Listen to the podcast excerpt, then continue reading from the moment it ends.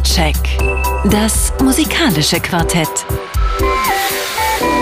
Von Radio 1 und Tagesspiegel. Live aus dem Studio 1 im Bikini Berlin. Tja, hallo und herzlich willkommen. Der Soundcheck auf Radio 1 vom RBB. Live aus dem Radio 1 Studio hier im Bikini Berlin. Hallo? Vier neue. Was? Hallo? Wer ich ist glaub's ja nicht. Das, da hat man einmal Corona, ja, da ist man einmal in Quarantäne und schon kommen die jungen Löwen und sägen an des Meisters Stuhl und wollen seinen Platz einnehmen. Ich habe das eben genau gehört mit Silke Super, das Gespräch. Unfassbar. Ich hatte ich gedacht, du wärst irgendwie Haus. verschollen. Verschollen, verschollen, verschollen. Was soll denn verschollen heißen? Ich meine, du weißt doch, was Sache ist. Du weißt, dass ich hier mit dem Tode gekämpft habe die letzten Tage und. Falls Sie die Stimme nicht kennen, die sich da gerade aus dem Off meldet, ja, das ist Andreas Müller, der hier ab und zu den Soundcheck auf Radio 1 moderiert. Eben, Andreas. Ja. Du weißt doch, du weißt doch, wie es in unserem Business ist. Ich bitte dich. aus dem Augen, keiner, aus dem Sinn. Keiner kann zu wie ich. Hallo und herzlich willkommen zu dieser neuen Ausgabe von Soundcheck auf Radio 1 vom RBB. Vier Menschen reden über vier neue Platten und das sind heute Abend von unserem Medienpartner der Tagesspiegel Jana Weiß. Schönen guten Abend, Jana. Hallo, guten Abend ins Off. Dann haben wir die fantastische, gut aussehende Claudia Gerd. Schönen guten Abend. Uh, hallo, guten Abend. Und dann gibt es da noch diesen Martin Böttcher, von dem haben Sie vielleicht schon mal gehört, aber auch, äh, naja, auch zu ihm sage ich einen schönen guten Abend. Ein gerne groß. Hallo zurück. Die Technik wie immer in der Hand des fabelhaften äh, Germa Redlich. Es geht heute um neue Platten von äh, Bilderbuch. Gelb ist das Feld. Kate Tempest, The Line is a Curve. Und Daniel Rossen, You Belong There heißt diese Platte. Aber los geht's mit Jack White. Ja, ja, der Jack White. 46 Jahre ist er inzwischen alt, der gelernte Polsterer. Äh, Zehnte von zehn Kindern aus Detroit und äh, wir wissen natürlich alle, er hat uns mit den White Stripes äh, so um 2000 herum richtig, richtig gute Musik gegeben. Vor 20 Jahren etwa war die größte Zeit dieser Band mit Platten wie ja, Elephant und ähnlichen Geschichten. Und natürlich ist ihm etwas gelungen, was nur ganz wenigen gelingt. Er hat äh, mit einem fantastischen Song Geschichte geschrieben und äh, das erzähle ich gleich alles nochmal, weil natürlich am Anfang dieser Sendung, aber das ist natürlich der Tatsache geschuldet, dass ich jetzt etwas mich äh, verlesen habe. Die Tatsache ist, dass äh, Teile meiner grauen Gehirnmasse durch die Corona-Erkrankung verschwunden sind und ich froh bin, überhaupt noch sprechen zu können. Es geht natürlich los mit einer anderen Musik. Andreas, Horace was Andy. ist los? Horace Andy liegt auf und äh, den kennt man vielleicht, wenn man kein Reggie-Fan ist, mit seiner Massive Attack-Arbeit.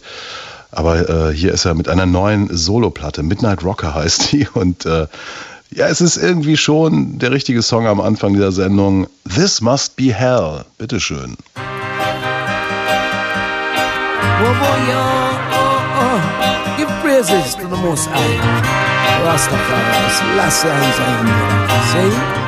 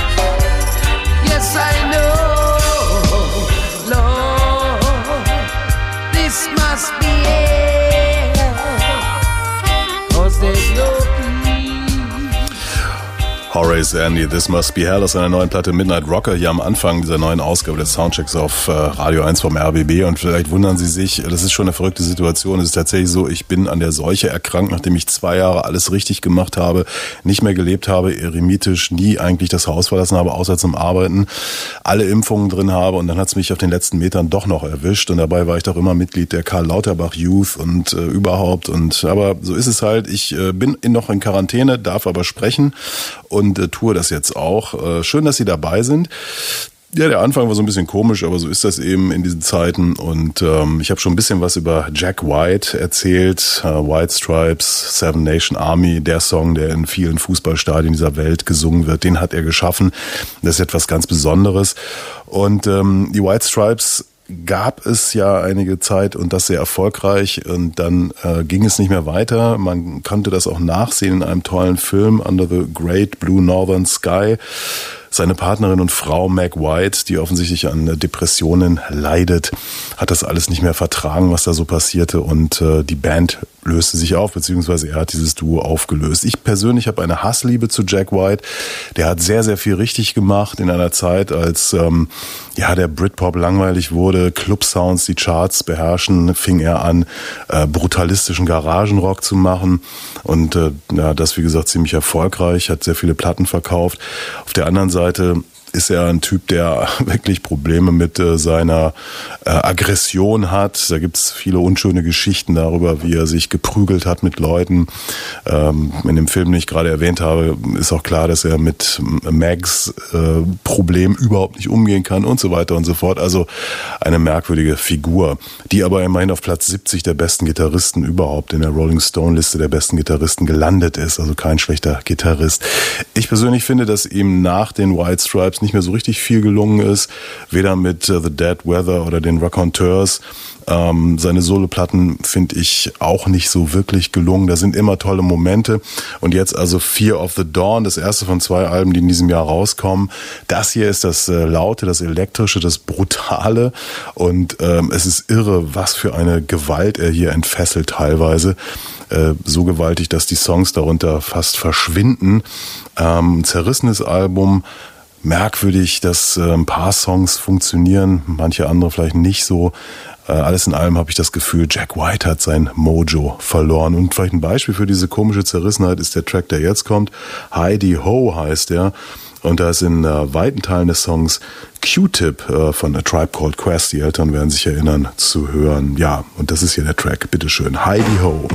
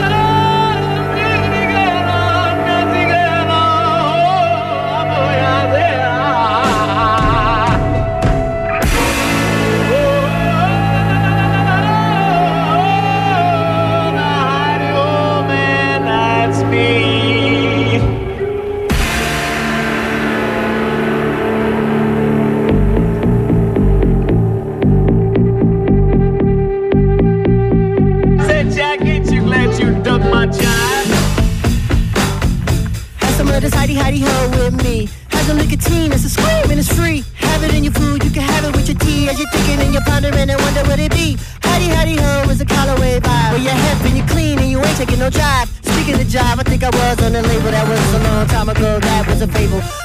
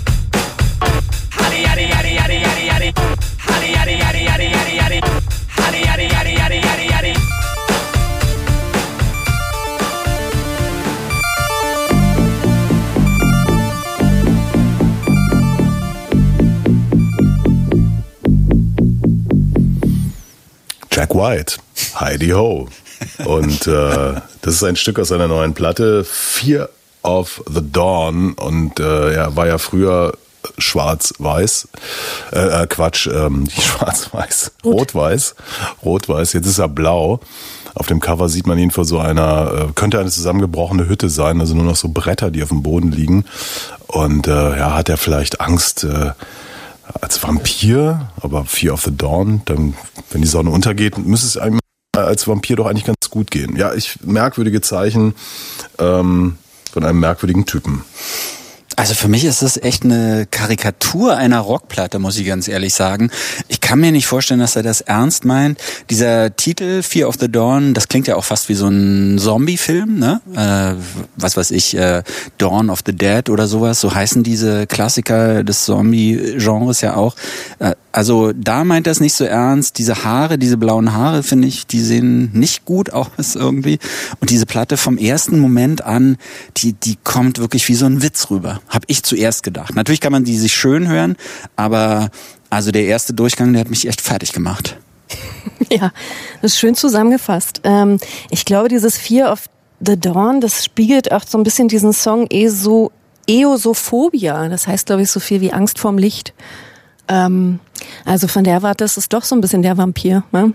Aber ja, alles ganz komisch. Ich kann immer trotzdem nicht so ganz auf der Person rumhacken, weil ich immer denke, das ist ein Nerd, der so, also Jack White ist ein Nerd, der alles versucht richtig zu machen. Erst wollte er Detroit retten, dann wollte er die Vinyl-Schallplatte retten, jetzt will er die Rockmusik retten. Also er nimmt sich ja immer viel vor. Das Problem ist bloß, dass er eben ganz früh diese Idee hatte, Branch Your Life und seitdem ist alles so ähm, mit so einem, ja, mit so einem, wie, wie Martin sagte, so als Karikatur gebrandet irgendwie. Erst rot-weiß, dann sagtest du, Andreas, jetzt ist er blau-schwarz. Ähm, das und alles wird nur noch aufs Business irgendwie hin ausgerichtet. Und das war übrigens auch die erste Frage, die irgendwie bei Zane Lowe äh, von Apple Music im Interview äh, be beredet wurde. Da ging es gleich ums Business. Und er ist irgendwie nur noch dieser Geschäftsmann. Und die Musik, die gerät ins Hintertreffen und wird einfach nur noch übertrieben äh, plakativ. Und so ist dieses ganze Album, finde ich. Ja, geht mir ähnlich. Ich finde, Jack White sollte sich vielleicht äh, lieber auf sein Plattenlabel konzentrieren. äh, anstatt ähm, diese äh, Musik zu machen. Wobei es kommt ja noch ein weiteres Album raus im Sommer. Ähm, das soll ja irgendwie ganz ruhig sein. Vielleicht wird das ja besser. Vielleicht mal so ein ganzer Stilwechsel schadet ja auch manchmal nicht. Ja, aber dadurch, dass er das jetzt schon gesagt hat, geht es dann nicht einfach aufs Konto, ich protze mit meiner Kreativität. Also das Album wirkt ja jetzt auch so, als hätte er tausend Ideen umgesetzt. Die sind zwar alle nicht so richtig gut, aber er hat sie halt trotzdem auf, auf Platte gesetzt und äh, gepresst. Und gleich ähm, im Juli oder was kommt ja noch eine. Also das ist doch von den Hip-Hopern abgeguckt, oder?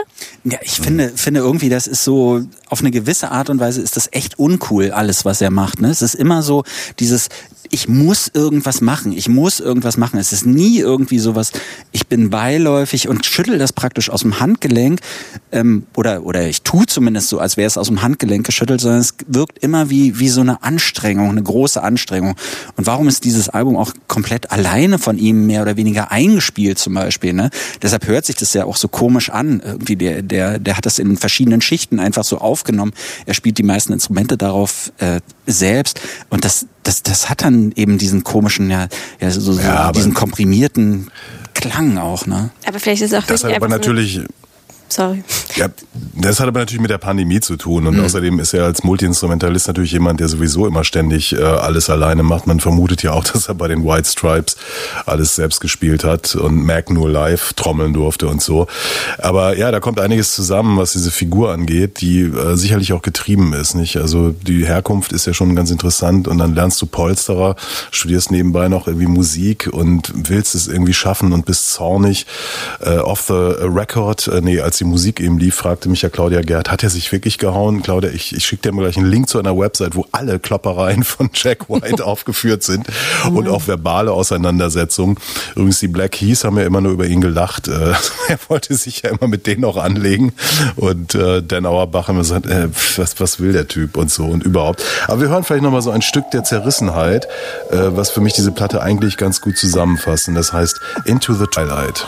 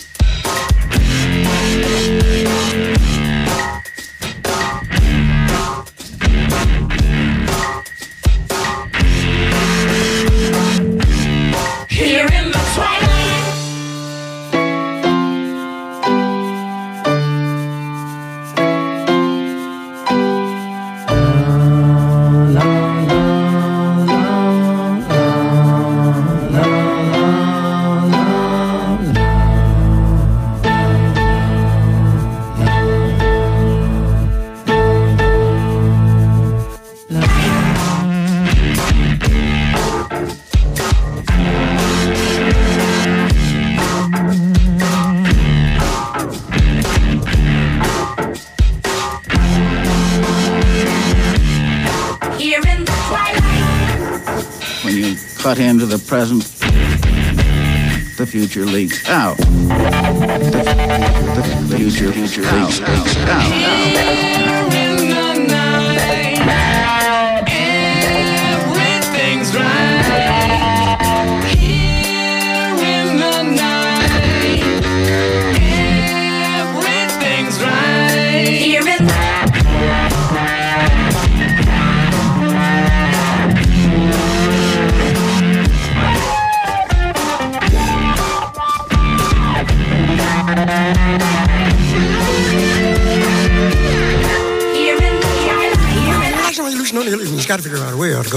moving on ahead, anyway, you come along with the fascinating desert for your bed.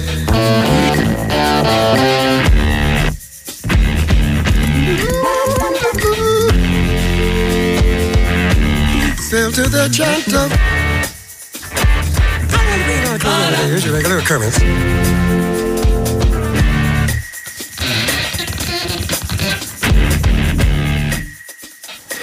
Jack White, Into the Twilight ist in der neuen Platte Fear of the Dawn. Und wenn man dieses Stück hört, fragt man sich, ähm, was soll das? Also das, da kommen irgendwie ein paar Ideen zusammen. Also der Ansatz eines halbinteressanten Riffs und aber ich, das ist für mich wirklich so das Abbild dieser Platte, die durchaus ihre Momente hat. Wir hören auch gleich nochmal so einen Moment, aber ich habe manchmal das Gefühl, er möchte mit dieser irrsinnigen Intensität oder Pseudo-Intensität, ähm, es gibt ja auch so einen herrlichen Auftritt in einem Film, wo er mit den Stones kurz zusammenspielt, wo die Gitarre nachher blutüberströmt ist, also so nicht, äh, der, der arbeitet das alles so, aber so richtige Songs und, und ja, was Glaubhaftes kommt da nicht raus, oder? Nee, nee genau. Ähm, das, genau, also das stimmt. Er, das ist eben alles plakativ und alles so überzogen und übertrieben ausgestellt. Seine ganze Kreativität auch und dass er sich angeblich immer langweilt und so.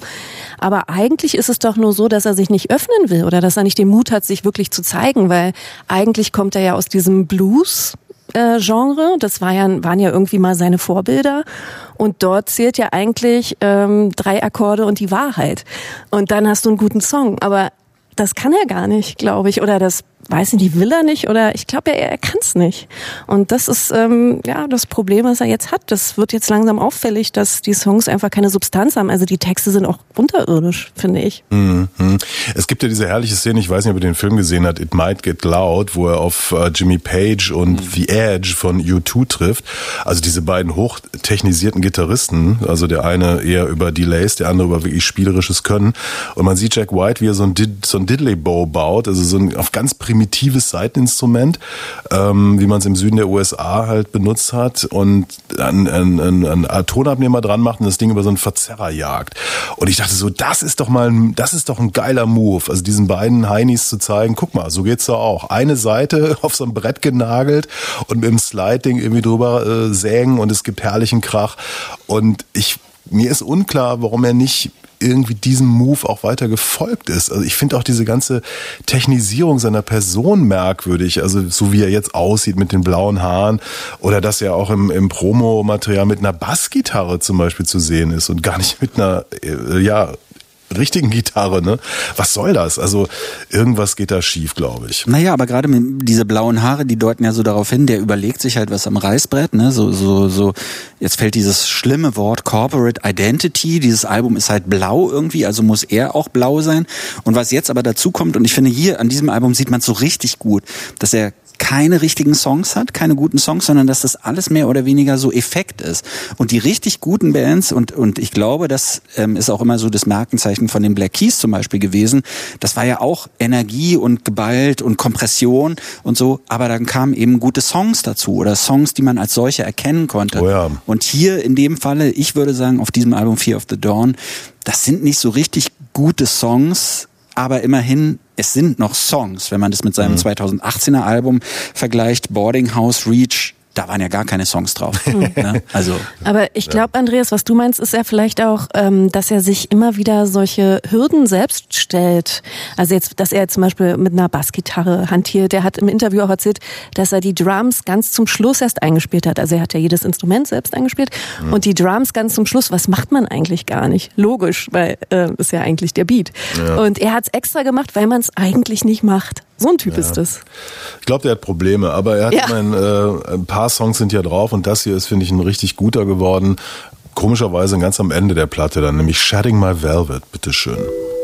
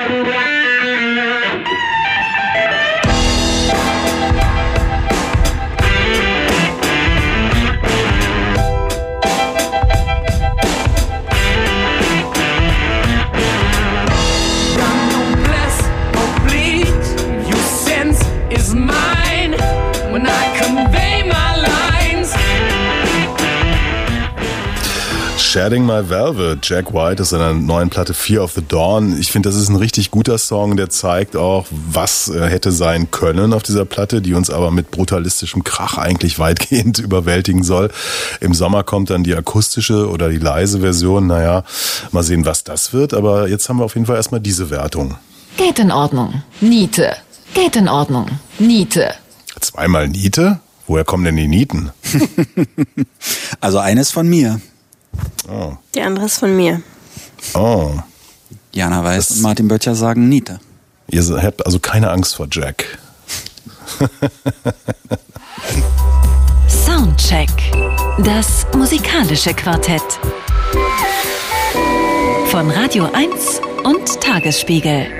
Live aus dem Studio 1 im Bikini Berlin. Was viele ja nicht wissen, Martin Böttcher und ich haben ja eine musikalische Vergangenheit. Also wir haben jeweils in Bands gespielt und äh, wir haben uns letztens überlegt, wenn wir jetzt wieder was machen würden, würden wir uns Jack und Jim nennen. Hatten wir Weil- nicht gesagt, wir nennen uns Marty und Andy? Nee, wir nennen uns Jack und Jim, weil da hört man hin. Das war so ein spontaner Reim von Andreas. Muss Dann bin ich Jill. Jack Beam und Jack Beam und Jim Beam und Jack Daniels. Makers Mark. Ma Martin Makers Mark, genau. Oh mein Gott. So, aber jetzt wieder seriös. Schließlich ist das hier der Soundcheck auf Radio 1 vom RBB. Und äh, die nächste Platte, ich habe das gar nicht gesagt, wir haben ja heute zwei TrägerInnen des Soundcheck Awards in der Sendung, nämlich Bilderbuch und jetzt damals noch Kate Tempest, aber nunmehr Kay Tempest mit The Line is a Curve. Bitte schön, Claudia. Genau. K Tempest ähm, heißt äh, die ehemals Kate Tempest, ähm, jetzt und äh, bleibt aber trotzdem ein Wunder an Talent, was Sprache betrifft, wie ich finde.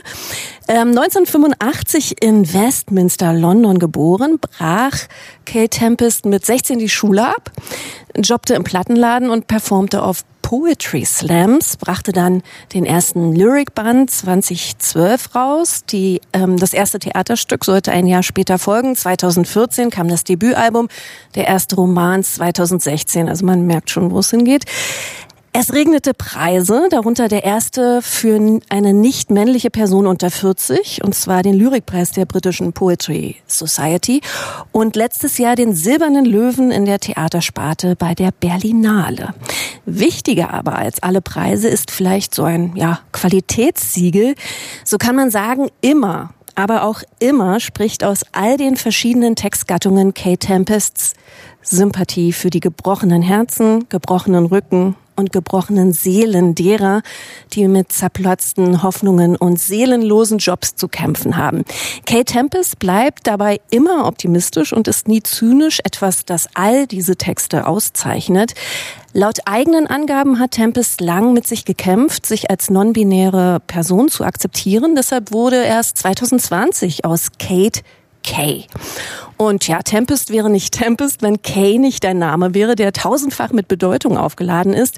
So ist es wohl eine altenglische Schreibweise für das Wort Eichelheer, ähm, ja, der symbolisch für Kommunikation, Neugier und Anpassung an eine neue Situation stehe. Kay könne aber auch Dole heißen, ein äußerst intelligenter Vogel. Und im Japanischen steht Kay passenderweise für das Verb ändern. Ja, The Line is a Curve ist das erste Album unter dem geänderten Namen Kate Tempest und ja, er ist sehr oder es ist sehr introspektiv. Dabei auch das, also da, daher auch das leicht äh, unscharfe Porträt von Fotograf Wolfgang Tillmanns auf dem Albumcover also sensationell, wie ich finde. Das Album handelt vom Druck und vom Loslassen solcher Dinge wie Scham, Angst, Vereinsamung und zusätzlich von der Bejahung von Wachstum und Liebe. Nachdem das letzte Album 2019 von Rick Rubin produziert war, äh, mit weitreichenden Folgen, ist nun wieder der altbekannte Produzent Dan Carey an Bord, der als besonders unaufdringlicher äh, Produzent gilt.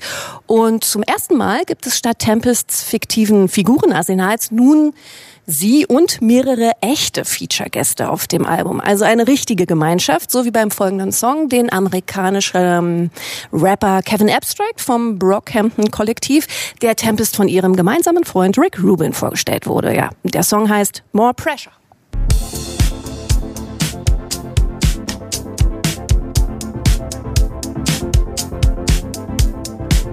More pressure, more release, more relief, more belief. More distance, more reach. The truth is, I don't know, it's so deep. I know nothing. I used to think things were so clear. I was so near to nowhere. I could feel everything in me, pushing for certain, certain's a flimsy. Rock solid ground beneath me now tells me there's no ground at all. More pressure, more release. Your eyes, your cheeks, your features crease. More desire, less deceit, less complex, more complete. Let's push more flow, please. Let me let go. Get it all out of you, let it surprise you. I was in a party, face mostly eyeballs. Chin deep in a bag of white lies, saying I'm sick and tired of my own advice. I see it now, so perfect, but so hard to put into practice. One step forwards, two steps backwards. One soul's epiphanies, another soul's madness. I saw the truth in the curls of the vanishing girl, hands like cobwebs dangling. Eyes like deep sea dives. She said, Stop worrying, man, stop panicking. Calmer, clearer, closer, nearer. More grounded, more rooted, less convoluted. More stillness, more movement, more existence, less improvement, more decisions, less solutions, less inhibition, less confusion, more intuition, more connection, more nature, more protection, more abundance, more reflection, less instruction, more comprehension, more pressure, more release, more relief, more belief. More distance, more reach. The truth is, I don't know, it's so deep. More pressure, more release, more relief, more belief. Let's push more flow, please. Let me let go.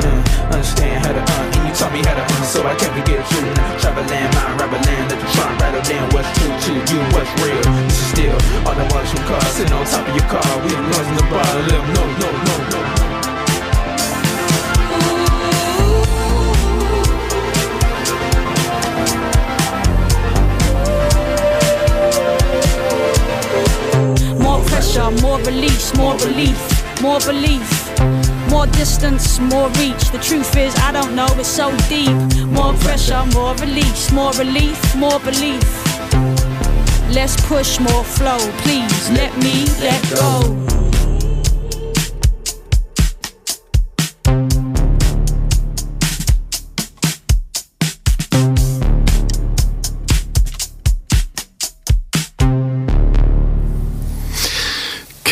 Tempest, Soundcheck Award Gewinnerin aus ihrer neuen Platte The Line is a Curve, More Pressure. Natürlich ein Killer-Track, keine Frage.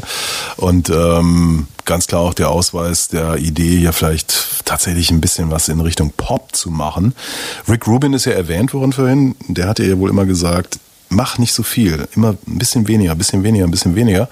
Und ich glaube, das ist jetzt hier komischerweise nicht mit Rick Rubin, sondern mit ihrem Begleiter auf dieser Platte ziemlich gut umgesetzt. Ähm, teilweise, muss ich sagen, sehr, sehr stark. Teilweise aber auch vielleicht ein bisschen, wie wir Engländer sagen, boring. Ja, ist halt die Frage, ne? Also ich ähm, dachte auch am Anfang, ach, ja, wieder dieser Sprechgesang, der sich ja wirklich im Lauf der Jahre gar nicht so doll verändert hat. Ich finde trotzdem, sie ist, sie ist noch besser geworden eigentlich. Irgendwie, das flutscht irgendwie noch mehr eigentlich. Aber trotzdem, es ist natürlich sofort immer erkennbar. Ne? Das ist Kay oder Kate Tempest. Und es macht mich so ein bisschen, mh, ja, ich weiß nicht, irgendwie, wie schafft die das eigentlich? Das, das verwundert mich immer so ein bisschen, weil auf dem Papier würde ich das, glaube ich, unglaublich langweilig finden, wenn, wenn da steht, das ist so ein Sprechgesang und darunter werden so Betten gebaut, ähm, die zwar immer so mehr oder weniger den richtigen Ton treffen, die so eine Atmosphäre aufbauen, aber eigentlich lebt das Ganze immer von dem Sprechgesang von Kay Tempest. Aber wenn man es dann hört, ich finde, ich finde, ich habe gar keinen schwachen Moment auf diesem Album irgendwie so erkannt. Ging, ging mir auch so, Entschuldigung. ähm, weil, weil ich wollte direkt auf die Frage antworten, wie, die, wie sie es macht, ist einfach der Rhythmus. Das ist unverkennbar und aber auch unglaublich. Ich weiß gar nicht, ob man das lernen kann oder so, wahrscheinlich, aber bei ihr ist es halt, wirkt das immer wie ganz, ne, mit leichter Hand irgendwie. Aber ich muss ja sagen, dass ich nicht finde, dass es immer dasselbe ist, weil nach diesem Rick Rubin Album habe ich jetzt echt drauf gewartet, auf das Neue weil ich fand die Sounds ja schon ein bisschen speziell auf diesem Rick Rubin Album. Ähm, also sie hat zwar irgendwie schon ihren Sprechgesang so ähnlich gehabt, aber ich finde, jetzt hat sie schon mehr zu ihrem eigentlichen Rhythmus gefunden wieder.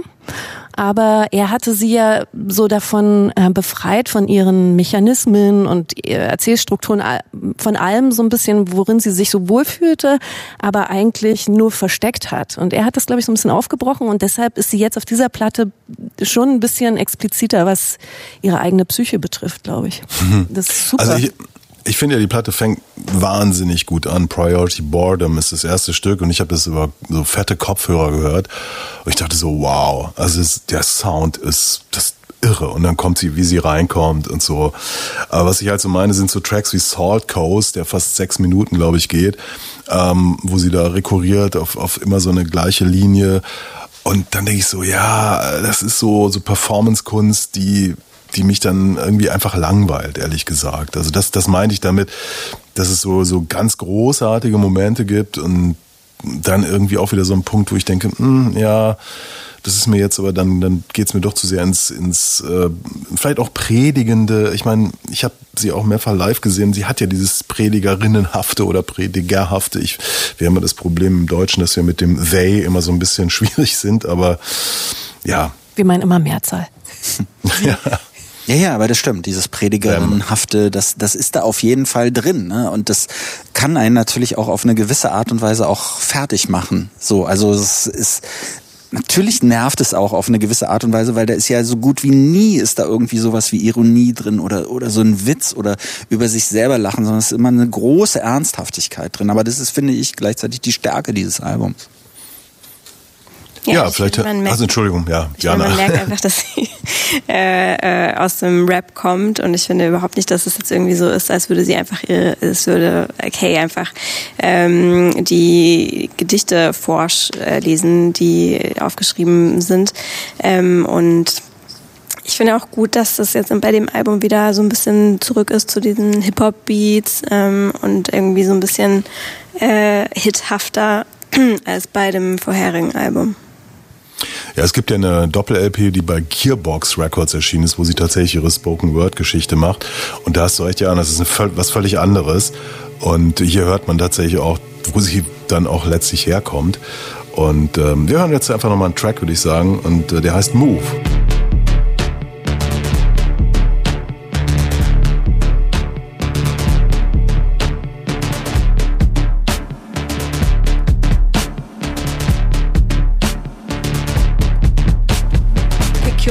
Obsessional ticks.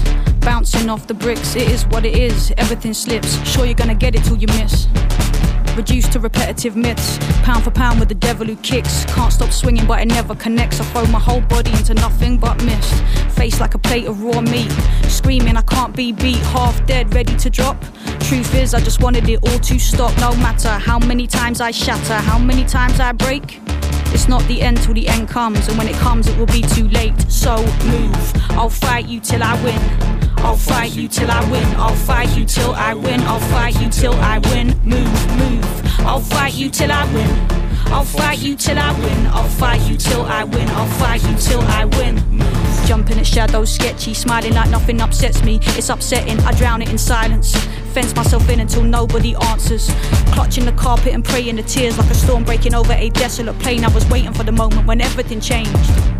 But it never came, eager to please, help, help, going under. Telling myself I won't settle for anything less than the best I can wrestle out of this tenuous vessel. I've seen the monster came out from under the bridge, even that didn't stop me. Long as I live, I will flounder, buckle and doubt, but I'll go round for round till the rounds run out. When it's all too late and the rain in the graveyard, plant my tree looking out over London. So many things that never came good.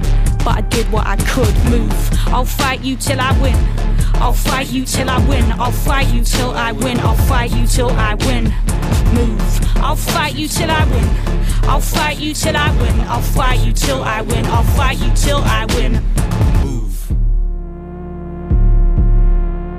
Whoa. Move, I fight you till I win. Kate Tempest hier im Soundcheck auf Radio 1 vom RBB. The Line is a Curve ist die neue Platte. Und ähm, ja, starker Track, tatsächlich. Ja, der macht es einem natürlich auch ein bisschen leichter, ne? Weil das ist natürlich der große Pferdefuß, finde ich. So als als nicht englischsprachiger, ich glaube, ich habe es auch beim letzten Album gesagt, ähm, man man versteht nicht immer ganz genau, um was es geht, aber in so einem Track, Fight You Till I Win, da, da wird das natürlich, ich meine, sie sagt es einfach so oft und das versteht man auch, wenn man nur Frühbeginn Englisch hatte oder irgendwie sowas, ja, sage ich mal. Ähm, äh, aber, aber ansonsten, ich glaube, es geht viel verloren, was man vielleicht so als Native Speaker so mitnehmen würde. Das finde ich schade eigentlich. Aber findest du wirklich, weil ich finde tatsächlich, dass Kay eine sehr äh, krasse Aussprache hat und ich finde, man versteht viel. Also ich verstehe viel mehr, als ich normalerweise bei britischem Rap verstehe. Also gerade so Grime und Drill, dem sie ja eigentlich so thematisch zumindest nahe ist, ähm, da verstehe ich wirklich eigentlich nichts. Und ähm, bei ihr verstehe ich schon auch nicht alles natürlich, aber sehr viel. Klar, aber wir sind halt studierte Menschen irgendwie, oder? Ich weiß nicht. Na, so ein paar Redewendungen kennt man vielleicht einfach nicht, oder? Also äh, to, to prove, äh, wie war das mit to prove only the bread oder so? Ich glaube, also das habe ich noch nie vorher gehört und da weiß ich dann auch nicht so Na, richtig. es rattert halt manchmal auch so, Genau. so, so zack, zack, zack, zack, Mhm. zack und so. Und wenn man es dann einmal hört, das meine ich, dann, dann geht wahrscheinlich doch irgendwie was verloren. Aber man spürt es natürlich von der Atmosphäre, um was Ja. es geht. Ne? Weil da Aber- ist schon eine gewisse Wut. Genau, das wollte ich auch sagen, genau. Und sie ist ja auch nie prätentiös oder so. Man hat ja nicht das Gefühl, das sind jetzt irgendwelche Wörter, die extra irgendwie gewählt wurden. Ne? So das, das meintest du, glaube ich, auch, Jana, ne? So irgendwelche Fremdwörter oder so, sondern ähm, genau, sie ist ja so ein bisschen, sie malt ja immer. Es ist, oder sie, sie, sie macht die Texte so ein bisschen wie die Impressionisten gemalt haben, ja. Die Luft dazwischen und die Atmosphäre, ja, aber so gut und so genau, dass man dann doch eben ganz genau weiß, worum es geht. Das ist schon wahnsinnig gut. Ja, sie ist ja auch eine große Shakespeare-Verehrerin und ähm, Shakespeare soll wohl auch hier eine große Rolle spielen, insofern, dass sie, es ist ja sehr viel mit ihr passiert, ist ja klar. Ne? Also sie ist in Transition, sagt sie. Ähm, es hat den, die Namensänderung gegeben. Sie lebt jetzt auch irgendwie ländlich an der Küste oder so, also mit viel Meer und überhaupt. Und ähm, hat auch wohl viel ja, nachgedacht. Also man weiß ja, sie hat ja diese äh, BDS-Sympathien gehabt, also ne, dieses von manchen als äh, antisemitisch eingestellte äh, Organisation, die gegen Israel arbeitet. Und sie selbst ja jüdisch eigentlich, äh, hat sich da engagiert. Und das sieht sie heute auch ein bisschen anders zum Beispiel. Also es hat es mir jetzt auch leichter gemacht mit dieser Platte, weil ich hatte zwischendurch ziemliche Probleme mit ihr, ehrlich gesagt. Ich fand sie früher eigentlich immer toll, aber dann kam halt diese BDS-Geschichte. Ähm, also hier ist eine, du hast gesagt, Claudia Luft, ja, hier ist eine, eine Menge Luft, eine Menge Bewegung und auch so, so, ich finde ja auch interessant, wie sie da in Kommunikation mit den Gästen geht, ne? Du hast es ja am Anfang auch gesagt, hat sie, waren früher fiktive Charaktere und das, das ist ja, das sind tolle Flows auch, die sie mit ihren Gästen hat. Das, man hat nie so das Gefühl, das sind Feature-Gäste, sondern da passiert immer was zusammen, so habe ich das Gefühl. Mhm. Ja, Seelenverwandtschaft eigentlich, ne? Die ergänzen sich dann im Text, Mhm. obwohl ich ein bisschen kritisch anmerken müsste, ähm, dass die Frauen als, also die Feature-Gäste, ähm, Leanne Lahavas und ähm, jetzt weiß ich nicht mehr, wie die zweite hieß, Moment, ich krieg's auch hin, Asia oder so, ähm, dass die irgendwie nur so ein bisschen als Zierde gelten. Die durften dann nur so ein Refrain beisteuern, währenddessen die männlichen Gäste mit rappen durften. Und da bin ich fast so ein bisschen Rap besser als Gesang oder was? Nee, aber äh, also halt, die konnten mir Content liefern. Und das hat, also ist ein ganz kleiner Mini-Kritikpunkt Mhm. von meiner Seite. Wobei sowas entsteht ja nicht am Reißbrett, so Ja. wo, wo ausgerechnet wird mit Eben. dem Taschenrechner, wer wie viel sagen darf, sondern Genau. ist wahrscheinlich ein künstlerischer Prozess, hoffe ich jedenfalls in diesem Fall. Ne? Was, was ich noch ganz kurz anmerken wollte, weil ich so oft in den letzten anderthalb Jahren mit Marvi Phoenix, Phoenix gesprochen habe, ja auch ein Künstler, früher eine Frau, nennt sich jetzt Marvin, ähm, in Transition oder die Transition ist abgespro- abgeschlossen und ich finde das was das für ein krasser Move eigentlich ist, dieses ähm, du selber als Mensch bist auf einmal völlig anders, du musst dich selber neu begreifen, du stellst gleichzeitig deine eigene Karriere komplett irgendwie so zur Disposition, weil du weißt ja überhaupt nicht, wie die Fans darauf reagieren, ja, und machst es dann trotzdem, ziehst es durch. Und was ich aber dann komisch finde, ist, dass Kay Tempest nicht so anders klingt als Kate Tempest, während Marvi Phoenix komplett anders klingt. Das finde ich interessant. Wir hören mal noch No Prices. No prizes. Take your shot for the love of the game. I used to make plans, now I make decisions. I'd always admired his nerve, as sure as the crown on his shirt. One hand in his waistband, he tells me to serve. Credit ratings, savings, loans, down payments towards his investments. What can I tell you? He says. When you have kids, it kind of shifts your perspectives. If I could do it all again, no question. I could list 10 things right now that I should have done different. But where does that get me? He blows out his smoke. The game's not done yet. He zips up his coat. We stand at the lights before crossing the road. He says, as long as there's life, there's still so far to go. I just wanna keep climbing,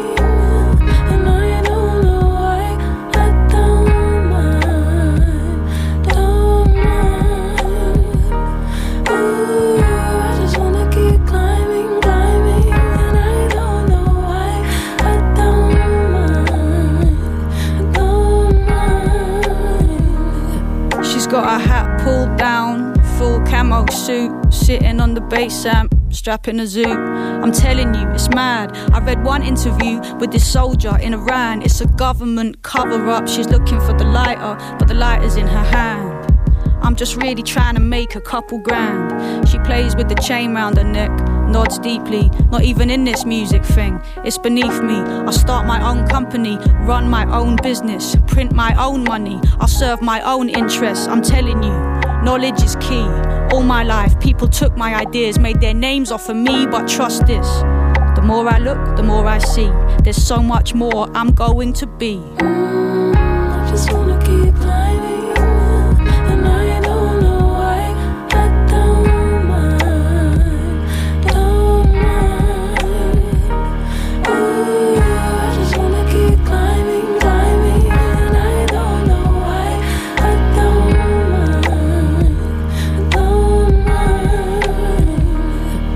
They've seen nothing but dead ends and blockages and stop clocks, misread prophecies and misheard promises. They've got to keep three jobs ticking. They can't get a minute, but they won't be defeated. They've got to live. What are your dreams when they become ghosts in your ears, telling you things you just don't want to hear? Like, you're too late. You missed your chance. The last thing they want is to be bitter like they knew a few to be when they were younger and they swore, never me, never that. But the time that's behind them, they can't get it back. I used to be joyful, they tell me, a real free spirit. I thought music would protect me. I used to sing in all these bars and I used to busk, but never Kay Tempest, No Prices. Soundcheck Award Gewinnerin. Wird es auch mit ihrem neuen Album klappen können? The Line is a Curve, dass sie auf die Longlist für den Soundcheck Award kommt? Wir erfahren es jetzt. Hit, Hit, Hit. Geht in Ordnung. Oh, nein! Wer war das denn? das wem klappt wohl in nicht. Ordnung? Ich weiß es nicht. Natürlich weiß ich es, aber ich sag's ja nicht. Geht in Ordnung. Nicht, dass- Stammt natürlich von Andreas Müller. Nicht, dass Jack White gleich kommt und Gemeinsam mit Kay Tempest, ja. die den Gar ausmacht. Father John Misty hat heute auch eine neue Platte veröffentlicht. Chloe and the Next 20th Century. Und die fängt total schlimm an, so schlimm, dass ich fast nicht weitergehört hätte. Aber natürlich ist er der Elton John unserer Zeit und so gibt's auch einen guten Song oder auch mehrere. Dieser hier heißt, äh, den hören wir jetzt bis zu den Nachrichten, Everything But Her Love. Father John Misty.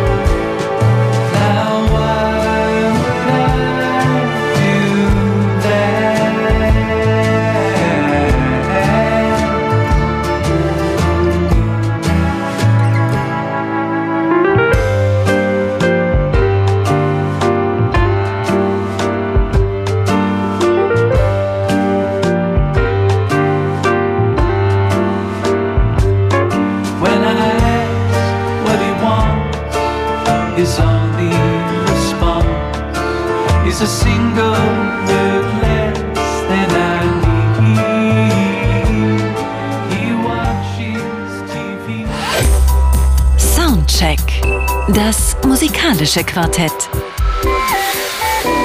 Von Radio 1 und Tagesspiegel. Live aus dem Studio 1 im Bikini Berlin. Halli, hallo, hallöle. Schönen guten Abend, herzlich willkommen zu dieser weiteren Stunde Soundcheck auf Radio 1 vom RBB. Wenn Sie heute vielleicht denken, na, was ist ein bisschen komisch irgendwie? Die drei Gäste, Gästinnen sind so ein bisschen, äh, ja, ähm, frech vielleicht auch. Es liegt daran, dass ich äh, tatsächlich im Homeoffice sitze, äh, quarantänebedingt. Sie wissen schon, das große C. Und ähm, dennoch natürlich, das ist ein Wunder der Technik. Also es ist irre, dass ich hier in der Nähe meines Kühlschranks sitze, neben dem vollen Aschenbecher, eine Schale Chips und ganz gemütlich und die anderen im Bikini. Nämlich Jana Weiß, Martin Böttcher und Claudia Gerd heute Abend zu Gast. Komische Situation, aber ähm, hey, es sind seltsame Zeiten, wir machen das Beste draus. Und los geht diese Stunde mit Dresdens Finest, nämlich eine Band namens Die Arbeit. Und die haben heute eine neue Platte rausgebracht, die heißt Wandel. Und äh, das schöne Stück ist eins, äh, ja, da finde ich mich irgendwie wieder im Titel auch, das heißt Probleme.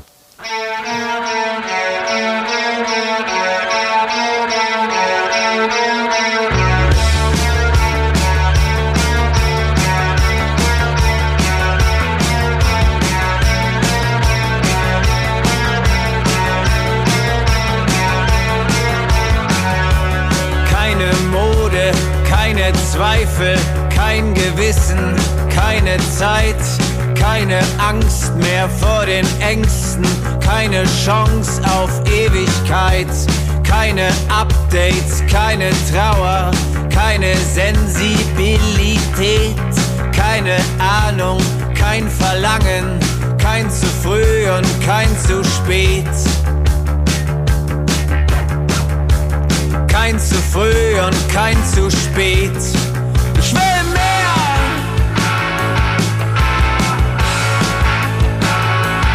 Immer mehr.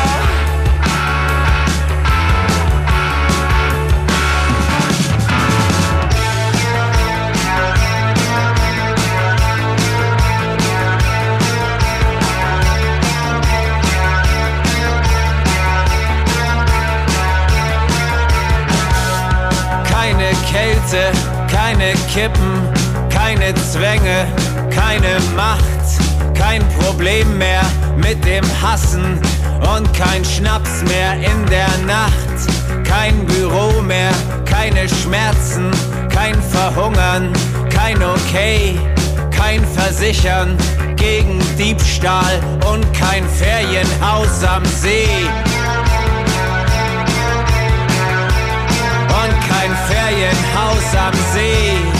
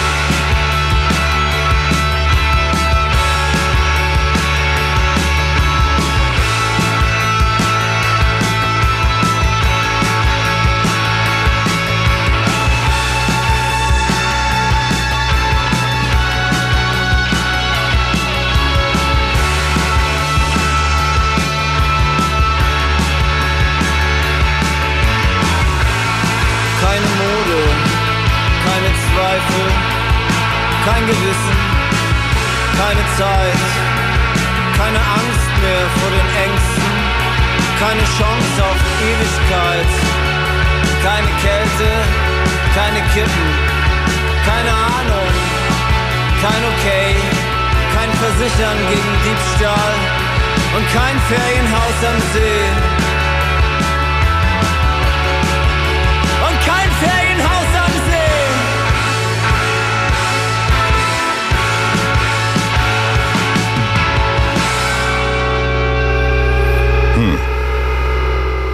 See. Irgendwie Story of my life, würde ich sagen, was die Arbeit hier gerade am Ende erzählt haben. Probleme aus ihrer Platte Wandel. Fantastisch. Dresdens Finest. Die Arbeit. Soundcheck auf Radio 1 vom RBB. Wir bleiben deutschsprachig und äh, es kommt jetzt ein Album, auf das ich seit mh, mehr als zwei Jahren gewartet habe, nämlich eine neue Platte von Bilderbuch und die heißt Gelb ist das Feld. Bitte schön, Jana Weiß. Ja, ähm, die österreichische Band Bilderbuch ist wohl neben Wanda, äh, das werden Sie jetzt nicht so gerne hören, äh, da besteht wohl eine Feindschaft, ähm, die erfolgreichste Austro-Pop-Band in Deutschland oder vielleicht auch weltweit. Ähm, berühmt wurden sie hierzulande 2015 mit dem Album Schick Shock. Darauf folgte dann Magic Life, das, äh, wie vorhin schon erwähnt, hier den Soundcheck Award gewonnen hat. Ähm, auf diesen Alben waren Hits wie Machine oder Bungalow, die wahrscheinlich fast jeder irgendwann mal im Radio oder sonst irgendwo gehört hat. Das Besondere an Bilderbuch ist der ganz eigene Stil der Band in einer Art Kunstsprache aus Deutsch mit österreichischem Einschlag und Englisch singt oder ruft Sänger Maurice Ernst ironische Texte über eingängige Popbeats mit starken Gitarren. Die Attitüde immer eine Mischung aus Falco, lässigem Aufreißer und sympathischem Kunststudenten. Bilderbuch sind, man kann es nicht anders sagen, eine sehr coole Band. Bis vor einer Weile lief Frontmann Ernst immer mit blondierten Haaren herum und das lange bevor es in Berlin jeder zweite hatte. Und auch Autotune haben sie genutzt, bevor es im breiten Pop-Mainstream angekommen war. Ähm, mit dem neuen Album Gelb ist das Feld erfinden sie jetzt zwar nicht die Musik, aber sich selbst neu, zumindest ein bisschen.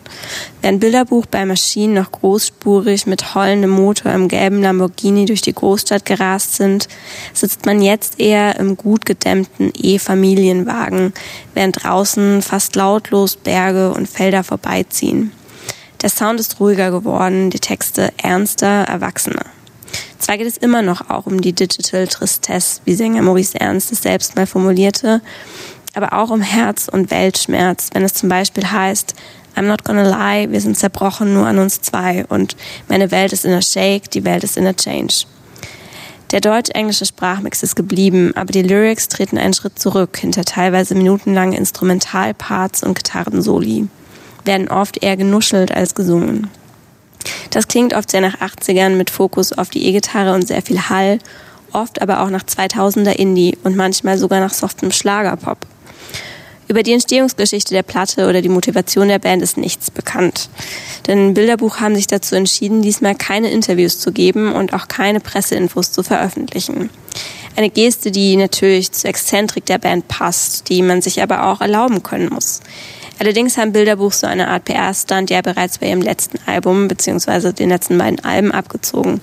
Mehr Culpa erschien komplett ohne Ankündigung. Wenige Wochen später kam dann bereits das nächste Album raus, Vernissage My Heart. Ähm, ein Album ganz ohne vorherige Promophase droppen, das konnte man vorher eigentlich nur von Megastars wie Kanye West erwarten. Aber das ist vielleicht auch das Erfolgsrezept von Bilderbuch. Ein künstlerischer Größenwahn, der, anders als bei Kanye, nie großkotzig wirkt. 2018 spielten sie eine Tour in Clubs, obwohl sie sicher auch Hallen gefüllt hätten. Und ihre nächste Tour, die morgen startet, spielen sie fast ausschließlich in den Philharmonien der Städte. Was zum neuen Album passt, äh, wie, äh, wie das zum neuen Album passt, hören wir jetzt vielleicht mal mit dem Opener Bergauf. Thank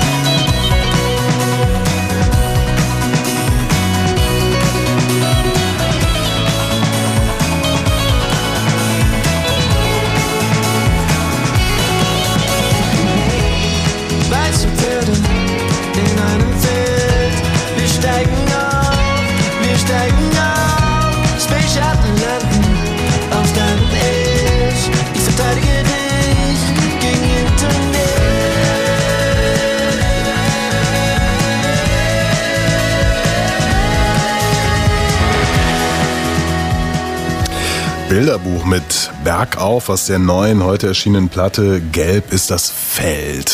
Ja, äh, keine Interviews, keine Infos. Ich hatte das Glück, äh, mit dem Sänger Maurice Ernst ein Interview führen zu können und das ist äh, anlässlich des, der, Singles, der Single damals geführt worden, Nawel Huapi, hören wir gleich auch noch.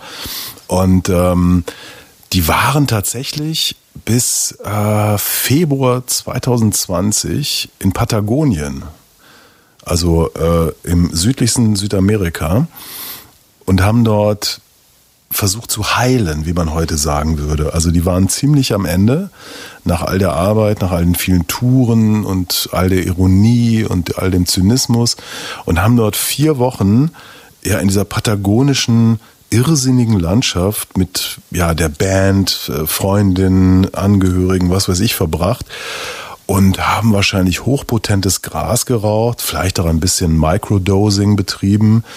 Auf jeden Fall meinte Maurice Ernst in dem Gespräch, was ich mit ihm geführt habe, Ironie ist vorbei, Zynismus möchten wir nicht mehr, äh, da ist was passiert. Und da, zu dem Zeitpunkt gab es zwei Songs, glaube ich. Und er konnte auch noch nicht sagen, wohin die Reise führt. Er meinte, sie würden jetzt, also das war Anfang zwei, sie sind, muss man sich vorstellen, also ganz knapp vor dem, vor dem totalen Ausbruch der Seuche sind die noch aus Südamerika zurückgekommen und haben dann, meinte er, also sie wollten Writing Sessions machen. Sie hatten da schon Writing Sessions und er wusste noch nicht, wohin die Reise geht. Und jetzt haben wir dieses äh, Ergebnis und das ist ganz klar, ist ein völlig anderer Sound von Bilderbuch, äh, eine ganz andere ja, Stimmung auch und, und eine ganz andere, ich will fast sagen, Herzlichkeit. Ähm, ich bin total geflasht von, ich, ich finde diese Band ja sowieso schon immer gut. Und sei es auch nur, dass, dass sie irgendwie richtig gut spielen können und Ideen haben und was weiß ich. Aber diese Platte ist einfach fantastisch, kann man nicht anders sagen. Trip. Ja, also ging mir auch so und ähm, mir geht's auch so, dass diese neue Platte ja komplett, also ja, wahrscheinlich geht's ja allen so, dass, man hört ja, dass es eine Kehrtwende ist. Ähm, und ich fand ähm, so, oder ich habe mir so meinen Reim drauf gemacht, dass sie früher vielleicht immer so ein bisschen die Welt reflektiert haben. Also sie sind ja, oder ihre Texte sind ja immer sehr gegenwärtig gewesen. Und das sind sie auch immer noch, aber jetzt ist es, ähm, also aus der, also ich finde so aus der Reflexion sind sie jetzt in die in das Erleben reingekommen. So auf dem auf dem Album geht's ums Reisen, um Natur, um ähm, Sex, um ja um äh, mal wieder in die eigene Stadt, äh, also aus der man kommt zurückgehen. Bei den meisten ist es ja nicht, also man lebt ja, bei die meisten leben ja nicht in der Stadt, in der sie ähm, aus der sie kommen so, also Martin Böttcher und ich, wir kommen beide aus Berlin und leben auch noch da, aber bei den meisten anderen ist es ja anders. Ich auch. ach, du bist jetzt in Bielefeld, ach so. Und, ähm, und sowas äh, finde ich, äh, genau, also solche Hinweise sind, deuten doch darauf hin, dass es sehr, sehr viel ums Erleben geht auf dieser Platte, was ich sehr schön finde. Also sensitiv ist die Platte vielleicht. Und sie hört sie sich auch ein bisschen an. Und äh, ja, gut, das war's erstmal. Das war eine sehr schöne Analyse dieser Band, aber ich, ich sehe die immer so, so völlig anders. Ne? Ich, ich freue mich immer so darüber, dass die so, so ein bisschen unvorhersehbar sind. Dass die so Moves machen, die du weißt nicht, was da als nächstes kommt. Und das machen die aber in meiner Ansicht nach nicht wie so ein Jack White, dass sie sich irgendwas überlegen und das so durchziehen, sondern es scheint bei denen so ein natürlicher Prozess zu sein, weil sie wahrscheinlich sehr künstlerische Seelen sind, so auf ihre Art und Weise. Natürlich bewegen die sich total in diesem Pop-Kosmos und die wissen natürlich, was gerade cool ist und was nicht cool ist. Aber ich habe trotzdem das Gefühl, die, die wissen das und lösen sich davon oder es ist bestimmt nicht ihr eigenes Handeln, sondern sie machen eigentlich so ihr eigenes Ding. Ne? Und ähm, Den Martin, Entschuldigung, denen ist völlig egal, was cool ist oder was nicht cool ist. Die sind total frei. Ja, aber Die sie wissen sowas- es trotzdem. Ich glaube trotzdem, dass sie das wissen. Ja, die, Nee, die die- sind nicht losgelöst von, von den popkulturellen Strömungen unserer Mm. Zeit. Das glaube ich auf gar keinen Fall. Wenn du Vielleicht ihre haben Videos und sowas ansiehst, du merkst irgendwie, wie sehr die irgendwie so in diesem, nicht nur im musikalischen, sondern im audiovisuellen und im popkulturellen so unterwegs sind. Das, das wissen die einfach. Aber Ja, die das haben- die haben langweilt sich- die unter Umständen. Die haben sich sicherlich immer wieder auch positioniert und so, aber diese Platte, das ist wirklich so, die haben eine Erleuchtung gehabt. Die haben wirklich irgendwie an diesem See in Patagonien gelegen, nackt oder auch nicht, stoned oder auch nicht, und haben gemerkt, äh, so geht's nicht weiter. Jetzt muss was anderes kommen. Und sei es auch nur, dass es uns damit gut geht. Und so klingt diese Platte. Das ist wirklich eine für, für mich total erleuchtete Platte. Und das hören wir vielleicht jetzt auch in dieser ja dann doch schon länger auf dem Markt sich befindlichen Single, die ich bis heute liebe. Nämlich Nawel Uapi.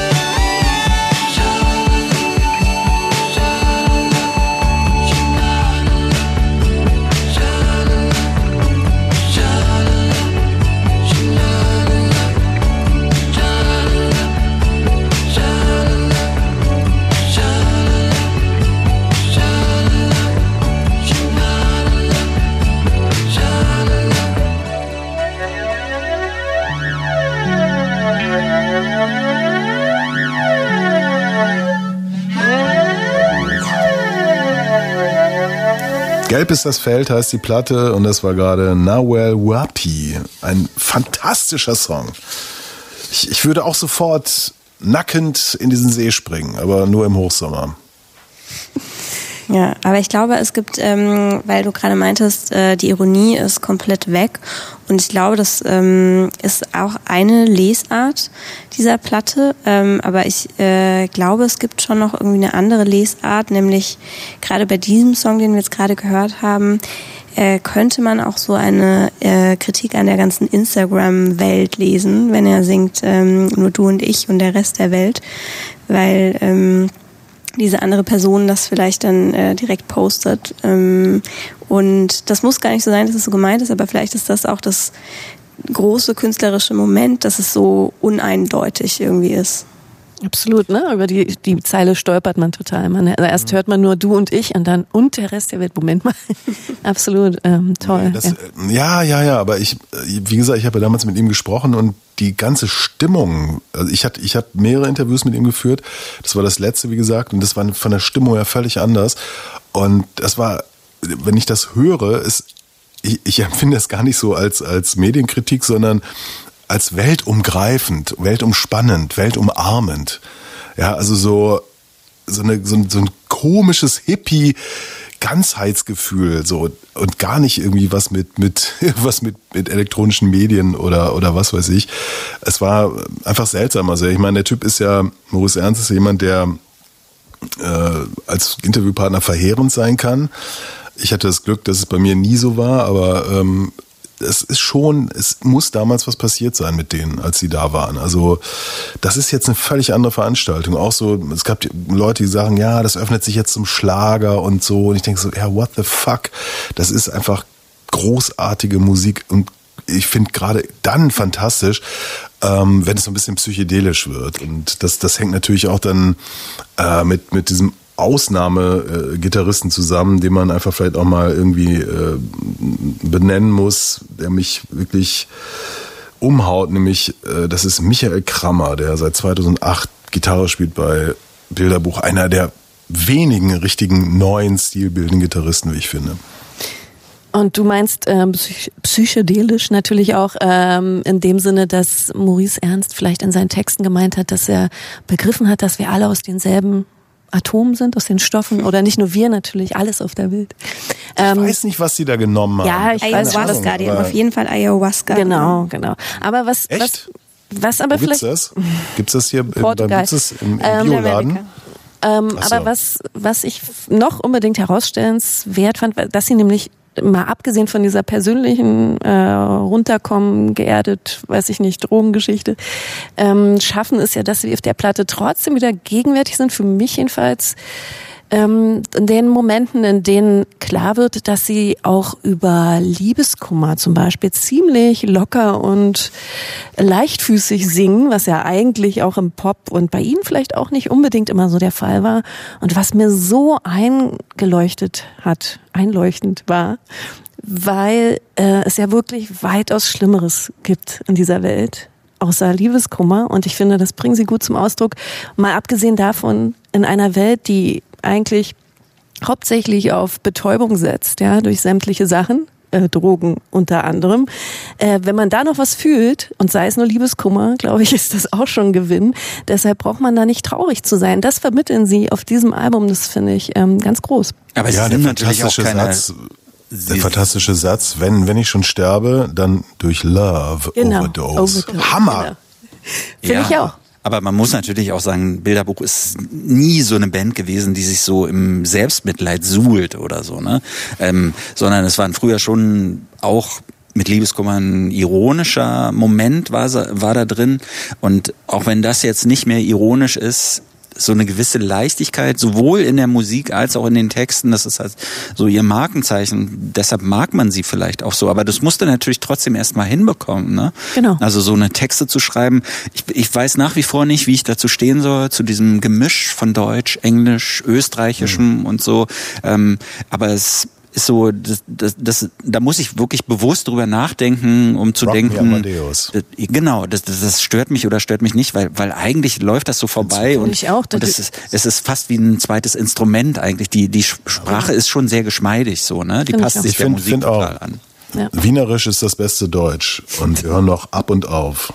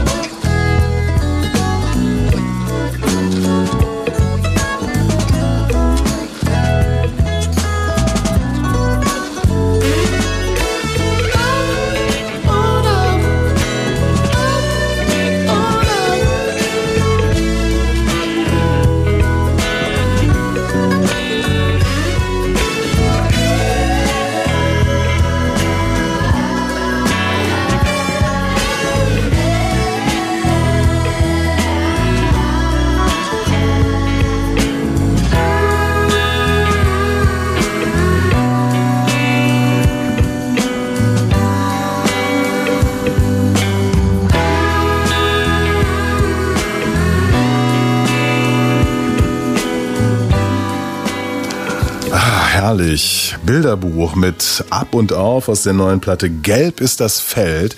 Und das ist die Wertung. Hit, Hit, Hit, Hit. Ja. Und womit? Mit, Recht. Soundcheck. Das musikalische Quartett. Von Radio 1 und Tagesspiegel. Live aus dem Studio 1 im Bikini Berlin.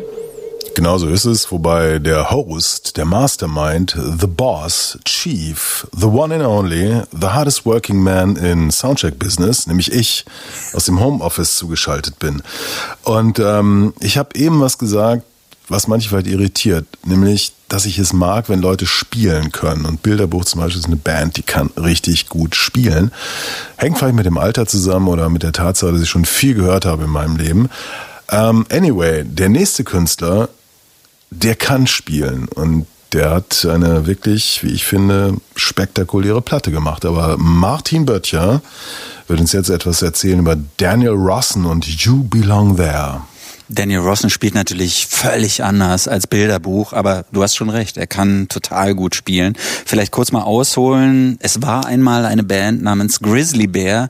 Die Älteren unter uns werden sich erinnern. Ähm, so etwas wie das Aushängeschild der Brooklyner Folkrock-Szene. Fünf Alben haben Grizzly Bear uns beschert und mit ihrem dritten, ich weiß gar nicht, wie man das ausspricht, Veckatimist oder Veckatimist, wir haben uns damals schon hier im Soundcheck darüber so ein bisschen den Kopf zerbrochen. Da kam dann der Durchbruch, zumindest in den USA, ein Top Ten Album. Davon träumen natürlich viele Bands. Grizzly Bear haben das geschafft und konnten drei Jahre später mit ihrem Album Shields nochmal nachlegen, auch ein Top Ten Album. Aber mit dem Erfolg ist das natürlich so eine Sache. Lockerheit geht bei so mancher Band dann verloren, denn was man hat, das will man ja natürlich dann nicht verlieren und dann ist da dieser Druck auf einmal da. Bandgründer und Sänger Ed Drosty jedenfalls ist 2020 ausgestiegen und seitdem liegt das Projekt auf Eis, ist vielleicht sogar schon tot, man weiß es nicht ganz genau. Und der andere Sänger von Grizzly Bear, der heißt Daniel Rossen und dass er auch nochmal ganz andere Soundvorstellungen hat, als sie bei Grizzly Bear umgesetzt wurden, das hat er schon vor zehn Jahren mit einer ersten EP gezeigt, mit einer Solo-EP und jetzt, wo diese Band eben im Koma liegt, da hat er nachgelegt. Sein Solo-Debütalbum heißt You Belong There, eine eher leise Platte, die nur wenig mit dem Harmoniegesang oder den Gesängen von Grizzly Bear gemeinsam hat. Songs, die sich durch komplexen Aufbau, Arrangement und Rhythmus auszeichnen. Daniel Rossen ist für diese Platte offensichtlich tief in sich gegangen und hat was gefunden. Set yourself to the side and admire this anonymous place. A rift to fill up the hours, stretched for years, the space of a day. A rush of rippling past, echoed lines that bend and decay. What a life!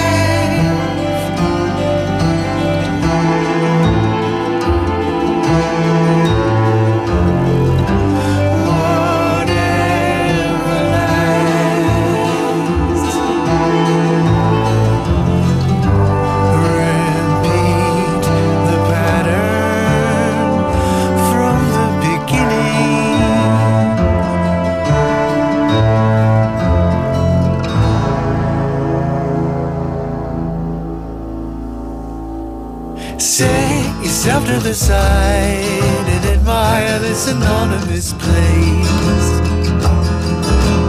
Ice that blankets the hills and beats the bramble down to the clay.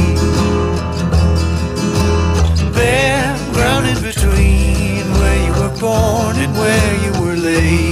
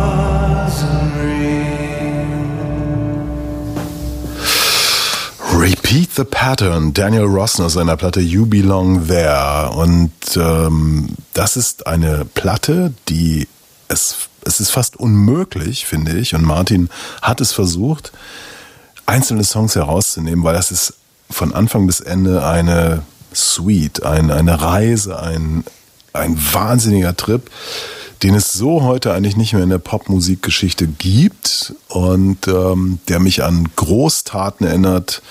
Ich musste denken an Astral Weeks von Van Morrison, an Scott Walker Platten, also die frühe Solokarriere des Scott Walker, Talk Talk, solche Geschichten. Damen und Herren, das ist eine Großplatte.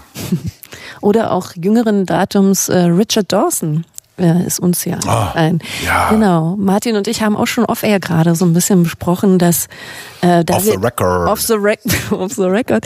Äh, lustigerweise ja diese beiden Platten, Jack White und Daniel Rossen, jetzt wir zusammen in dieser Woche oder heute auch gehört haben und beide ähnliche Sachen gemacht haben, also so ihre Vision umgesetzt, ähm, vieles selbst eingespielt, äh, viele Schnörkel, bloß dass es original das Gegenteil ist bei Daniel Rossen, was rausgekommen ist, nämlich da hat kein Schnörkel, ist da umsonst oder so oder ist funktionslos.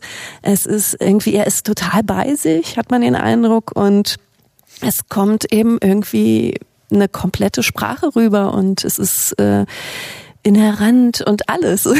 Ja. so das komplette Gegenteil, oder? Es gibt ja auch nicht so viele Interviews von Daniel Rossen, ne? aber der sehr von mir geschätzte Popkritiker Christoph Reimann, der hat Daniel Rossen gesprochen und der hat uns freundlicherweise dieses Interview überlassen.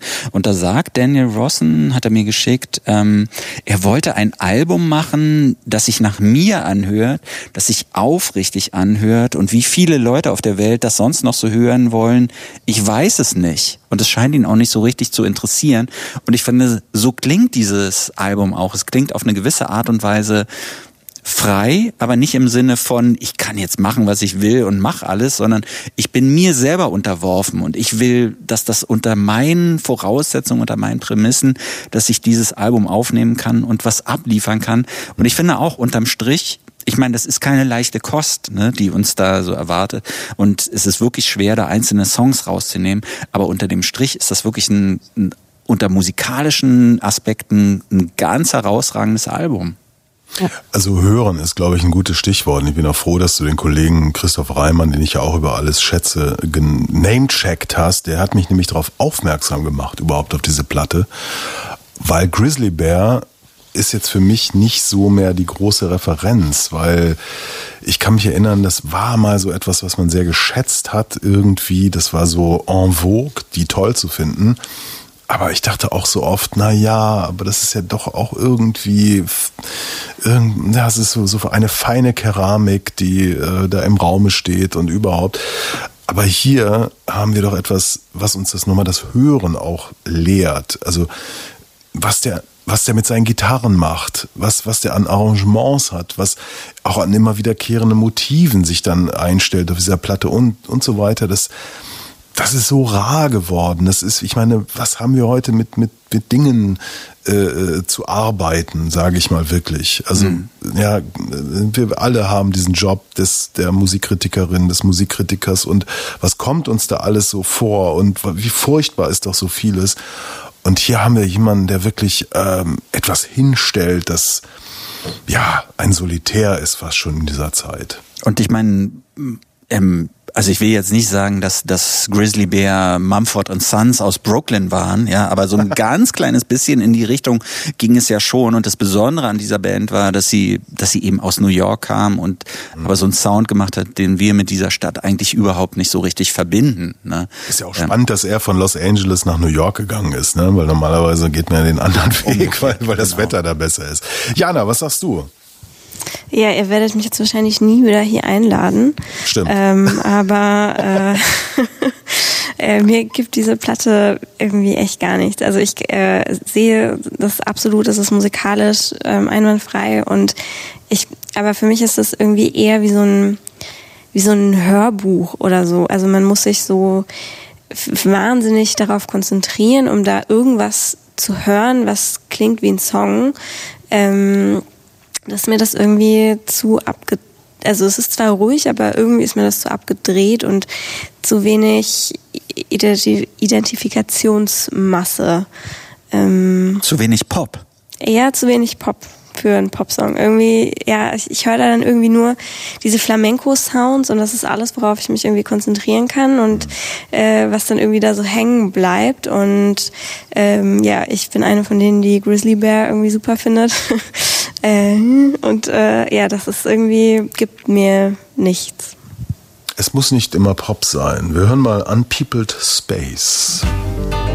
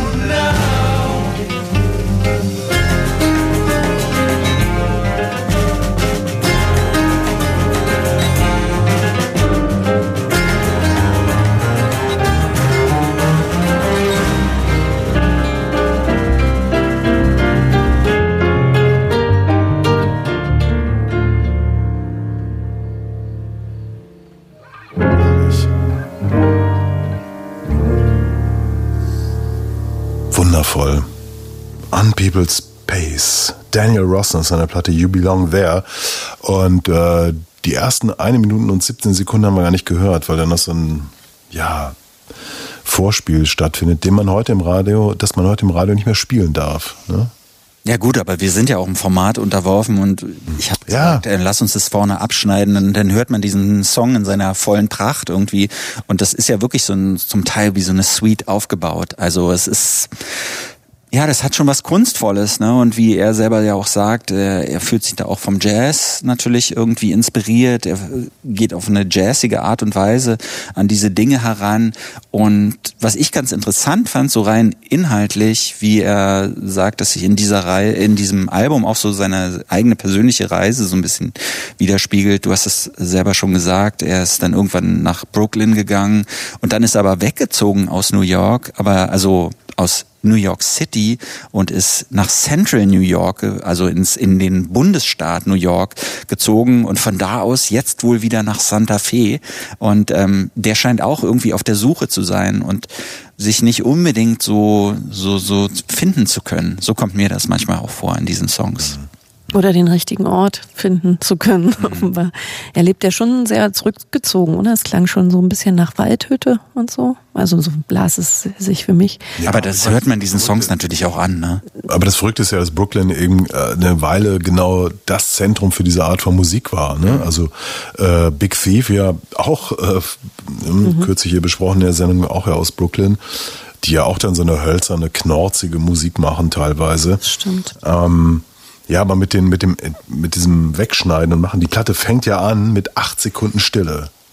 Das ist etwas, was mich normalerweise total nervt. Also du hörst die Datei, legst die CD ein oder legst die Platte auf und es kommt erstmal nichts. Das ist ja so ein, so ein Ding, was in den letzten Jahren immer wieder mal auftauchte. Und am Anfang dachte ich auch so, äh, was schon wieder? Aber wenn du dann die ganze Platte gehört hast, ist klar, natürlich, das ist schon auch ein Statement. Und jetzt sammeln wir uns einen Moment und lassen uns vielleicht ein oder auch nicht, wenn man Jana Weiß heißt. ähm, und Ja. dann geht die Reise los. Also das ist, das ist schon irgendwie, das, das hat, ich, ja, wie gesagt, ich halte es für ein Großalbum. Quasi wie das Atmen vom Yoga. Genau. Beziehungsweise manchmal ist eben nichts auch besser als ein Geräusch. Ich finde, er hat ja auch so ein bisschen, so der, der, der Song heißt doch auch an People's Space und so.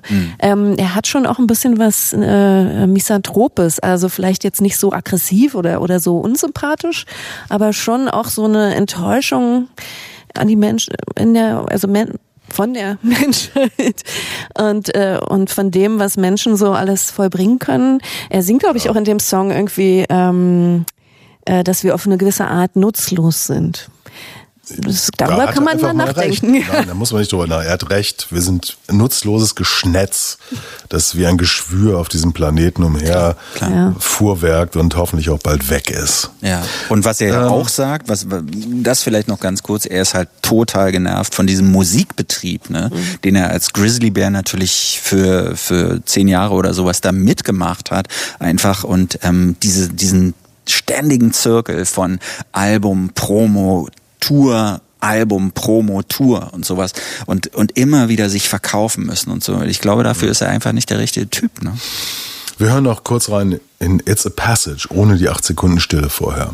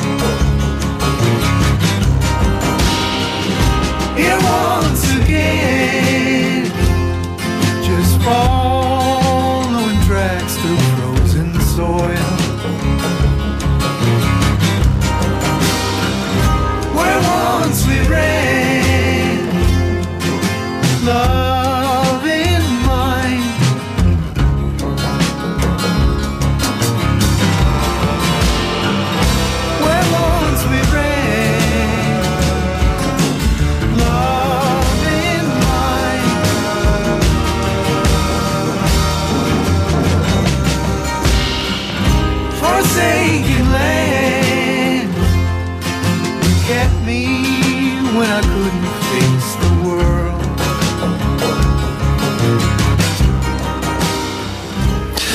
Ja, hier ein kleiner Ausschnitt aus It's a Passage von Daniel Rossen aus seiner Platte You Belong There. Ähm, und ja, äh, hören Sie sich das einfach mal an, äh, wenn Sie gute Musik hören wollen. Das ist die Wertung.